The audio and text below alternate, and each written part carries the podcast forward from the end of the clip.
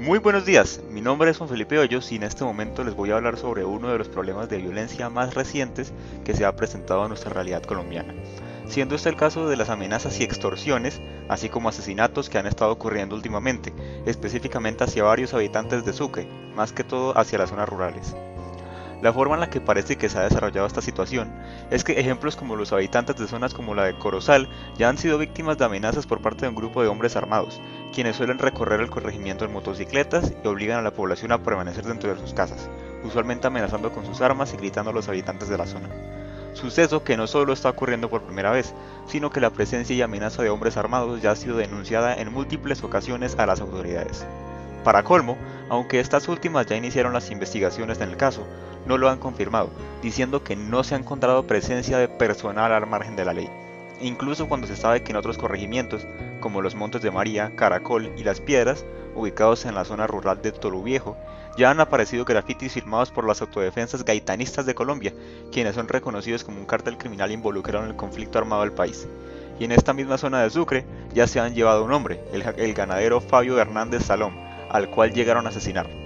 Sucesos, sucesos, como los mencionados anteriormente son la causa por la cual ya han llegado denuncias desde otras veredas como la Mojana y el San Jorge, lo que nos lleva a cuestionarnos acerca de la importancia que realmente le están dando las autoridades a las zonas más alejadas dentro del país,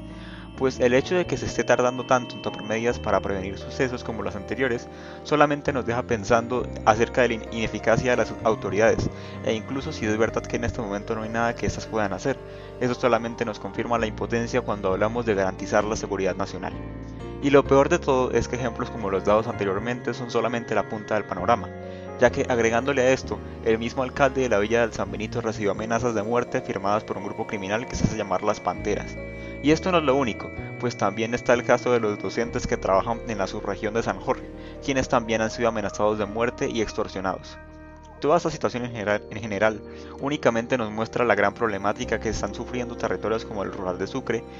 y el hecho de que se estén prestando sucesos de este calibre a un punto donde las amenazas y extorsiones se vuelven algo común de cada mes y se llega incluso al punto de los asesinatos, nos obliga a reflexionar sobre la forma en la que la violencia y el, conflicto armado afectan a las partes más ocultas de nuestro país, además de que es indignante cómo casi no se están tomando medidas para prevenir estos hechos, de, de tal manera que o el gobierno no está interesado en ayudar o directamente las fuerzas de la ley no poseen la capacidad necesaria para combatir las situaciones de violencia, dejando en extremo peligro a una proporción de la población, la cual actualmente no tiene sino la posibilidad de esconderse y rezar para que no le suceda nada malo.